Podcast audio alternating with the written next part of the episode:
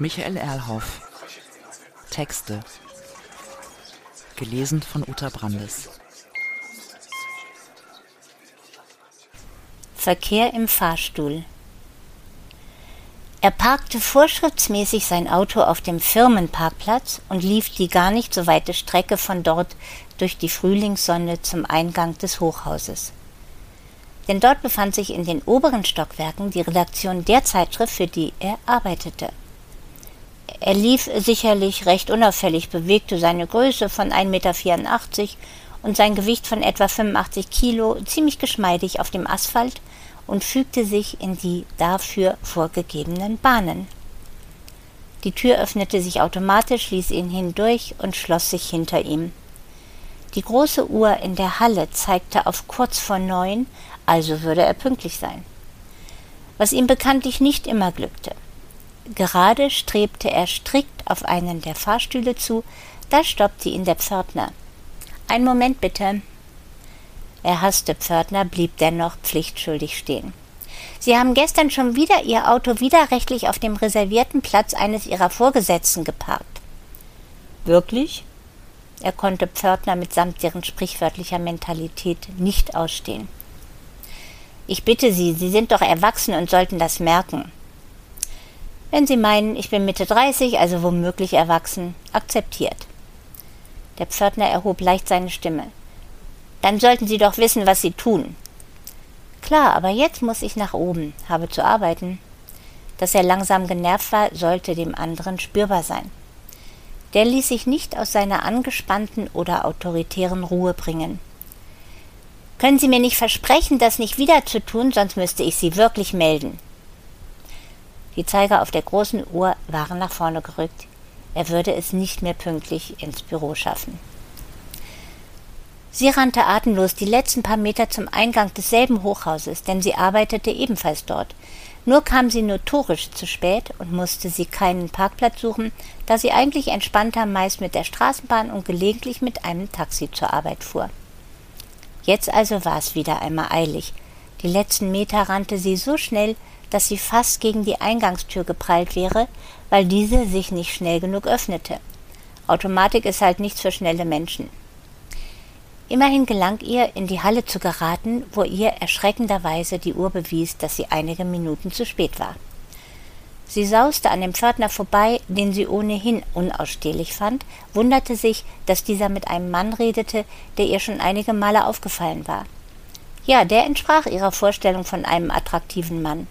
Die richtige Größe, nicht zu dick, dunkle Haare, braune, so meinte sie sich zu erinnern, Augen und ein bezaubernder Ausdruck im Gesicht, der zugleich Energie und Sanftheit formulierte. Toller Typ, sprach sie, während sie auf die Fahrstühle zusteuerte, sehr leise für sich hin.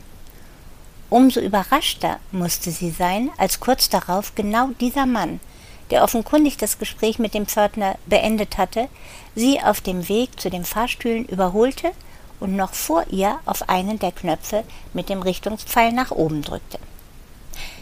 Er hatte sie gesehen, als sie an ihm vorbeisauste und hatte, während der Pförtner immer noch auf ihn einredete, ihr nachgeblickt, bewunderte womöglich ihren Gang und ihre Figur.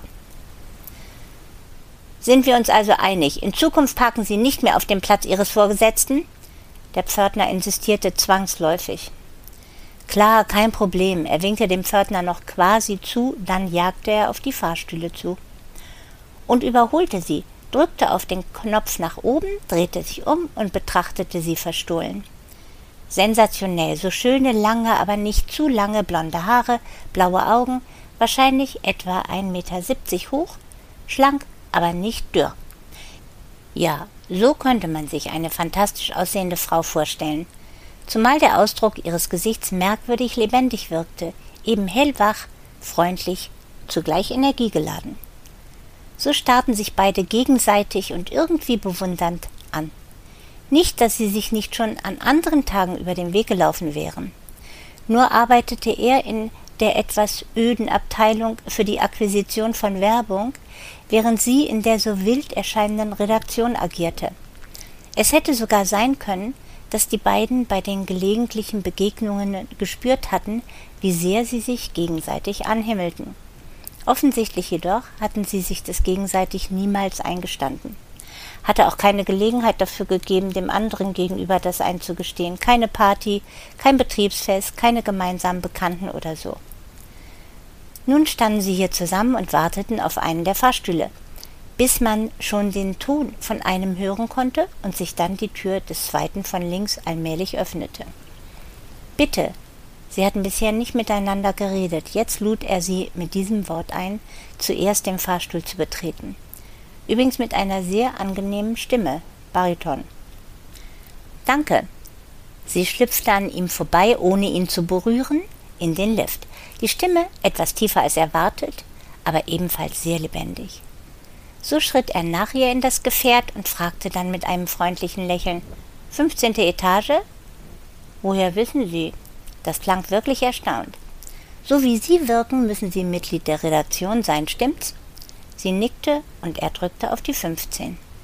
Während sich allmählich die Tür schloss, fragte sie vorsichtig: Und Sie? Welche Etage? Leider bloß im 16. Sie wissen die Akquise. Ich bitte Sie, ohne die Arbeit würde die Redaktion nicht existieren. Wir wissen das, sind geradezu dankbar. Der Fahrstuhl setzte sich in Bewegung, was durch den leichten Druck von unten und durch eine akustische Veränderung spürbar sein konnte. Wirklich, wir da oben fühlen uns immer eher als etwas dumm und langweilig, bloß Geld besorgen, immer dieselben Gespräche. Quatsch, sie blickte ihm in die Augen, das ist doch völliger Unsinn, und so aufregend ist unser Job auch nicht. Er sah zuerst auf jenes Feld neben den Knöpfen für die Stockwerke, auf dem digital das Stockwerk angezeigt wurde, das man gerade passierte, und in diesem Augenblick die zwei aufblinken ließ, dann schaute er sie an. Ja, irgendetwas knisterte in diesen beiden Blicken, irgendwelche Sehnsüchte schoben sich in diese Situation hinein, und schier getrieben näherten sich die beiden einander. Es dauerte nicht lange, Jenes digitale Feld zeigte die fünf an, da berührten sich vorsichtig ihre beiden Körper. Ich fasse es nicht. Das war sie. Wahnsinn, ich hab dich schon so oft bewundert, aber mich nie getraut. Das war er, der sie jetzt sogar umarmte. Was dazu führte, dass sie ihren Kopf leicht in den Nacken legte und die Lippen spitzte, worauf sich beide intensiv küssten. Mittlerweile wurde die sechste Etage angekündigt. Aber der Fahrstuhl hielt nicht an, niemand wollte wahrscheinlich um diese Zeit, so kurz nach Beginn der Arbeit, damit fahren. Nach dem Kuss seufzte er tief und tat sie dasselbe. Meine Güte, was machen wir hier? Sie drückte sich an ihn. Weiß ich auch nicht, aber es ist wunderbar. Er küsste ihren Hals und wanderte dann mit den Lippen zu ihrem Ausschnitt. Dabei drückte er sie mit seinen Händen, die mittlerweile auf ihrem Hinterteil gelandet waren, so fest an sich, dass sie einfach spüren musste, wie hart sich in seinem unteren Körper etwas entwickelt hatte. Wahnsinn, ich glaube, ich liebe dich, hab dich schon immer geliebt. Sie drückte ihren Körper ganz fest an seinen und begann, sich an ihm langsam auf und ab zu reiben. Völliger Wahnsinn. Sollen wir es tun? Er riss regelrecht ihre Bluse auf, entdeckte jenen so praktischen Büstenhalter, den man von vorne öffnen konnte, und schaffte innerhalb von Sekundenbruchteilen ihre Brust freizulegen, um sie völlig verzückt zu küssen. Die digitale Anzeige schaffte nun die zwölf. Er drückte, wohl ohne dass sie das bemerkte, auf jenen Knopf, den Fahrstuhl anzuhalten. Eben irgendwo zwischen der elften und der zwölften Etage hielt der also an. Fast unauffällig griff sie unter ihren Rock, zog an dem Slip und diesen immerhin bis zu den Knien. Den Rest erledigte sie, während sie zeitgleich seine Hose öffnete, durch leichte Vibrationen mit den Beinen, eben bis jene am Boden lag. Es wurde warm im Fahrstuhl, die beiden einzigen Passagiere begannen zu keuchen. Kondom? Sie stöhnte dieses Wort nur noch. Puh, bist du strategisch. Redaktion, muss man. Er nestelte kurz in der linken Innentasche seines Jacketts, holte ein entsprechendes Päckchen heraus, öffnete es und überreichte ihr den Inhalt. Seine Hose hatte sie derweil geöffnet, jenes Glied wirbelte heraus, während sie dessen Vorhaut leidenschaftlich kribbelte, zog sie das Teil darüber. Er schob ihren Rücken blitzschnell an die Rückwand des Fahrstuhls und hob sie hoch. Sie spreizte ihre Beine, legte beide Hände hinter seinen Nacken, verschränkte diese dort und sie küssten einander. Dann schob er mit Unterstützung der linken Hand sein großes steifes Glied in sie hinein. Sie bewegten sich im heftigen Rhythmus, rangen dabei nach Atem. Nun lohnt kaum diese hinreißende Aktion genau zu beschreiben, man weiß, wie das abläuft. Um dennoch jedoch etwas davon zu verdeutlichen, mag ein merkwürdig vergleichbares akustisches Bild helfen. Man stelle sich einen Hörfunk- oder Fernsehkommentar eines Pferderennens vor, zum Beispiel in Köln-Weidenpesch. Galopprennen über 1200 Meter. Die Tore der Startboxen öffnen sich. Goldadler übernimmt sofort die Führung, während sich der Favorit Kairos noch am Ende aufhält. So die sonore Stimme des Sprechers, die ganz allmählich schneller gerät. Immer noch Goldadler in Front, jetzt aber hart bedrängt von Winnipeg und dahinter versucht Rotbuche eine Lücke zu nutzen, um die Spitze zu übernehmen. Von hinten jagt Kairos heran, ist jetzt schon an der fünften Stelle, während Goldadler deutlich zurückfällt und Rotbuche vorne abzuhauen versucht. Es sind nur noch drei, die um den Sieg kämpfen können. Alle anderen sind abgeschlagen. Rotbuche führt weiterhin dicht bedrängt von Winnipeg und Kairos. Und nun überschlägt sich die Stimme, schreit nahezu und verhaspelt sich fast. Wahnsinn, Rotbuche gestolpert, Winnipeg spürt die Sporen und springt regelrecht nach vorn. Noch warten wir auf Kairos. Wo bleibt Kairos? Er kommt. Winnipeg rast weiter, Kopf an Kopf. Eine Halslänge liegt Winnipeg noch vorne. Aber Kairos fliegt jetzt an ihr vorbei. Kairos, Winnipeg, Rotbuche ist weg. Kairos oder Winnipeg oder Kairos. Kairos, unglaublich weite Sätze, noch zehn Meter. Niemand kann jetzt noch Kairos schlagen. Das Publikum brüllt für Begeisterung. Noch ein Meter. Kairos ist angekommen. Alles echauffiert bis zum Höhepunkt, dann plötzlich Pause, noch einmal Atem holen und ganz ruhig oder sogar quasi normal geht es weiter. Nur noch Allgemeinplätze. Er stellte sie wieder auf ihre Füße, sie rollte den Rock herunter, er holte ein Papiertaschentuch aus seiner rechten Hosentasche, verpackte darin das Kondom und wischte sich ein wenig ab. Danach drückte er wie beiläufig auf den Knopf für die fünfzehnte Etage. Man spürte den leichten Ruck, der Fahrstuhl setzte sich erneut in Bewegung. Was tust du da? Sie schaute ihn verblüfft an. Ich habe bloß auf den Knopf gedrückt. Wir müssen doch weiter zur Arbeit.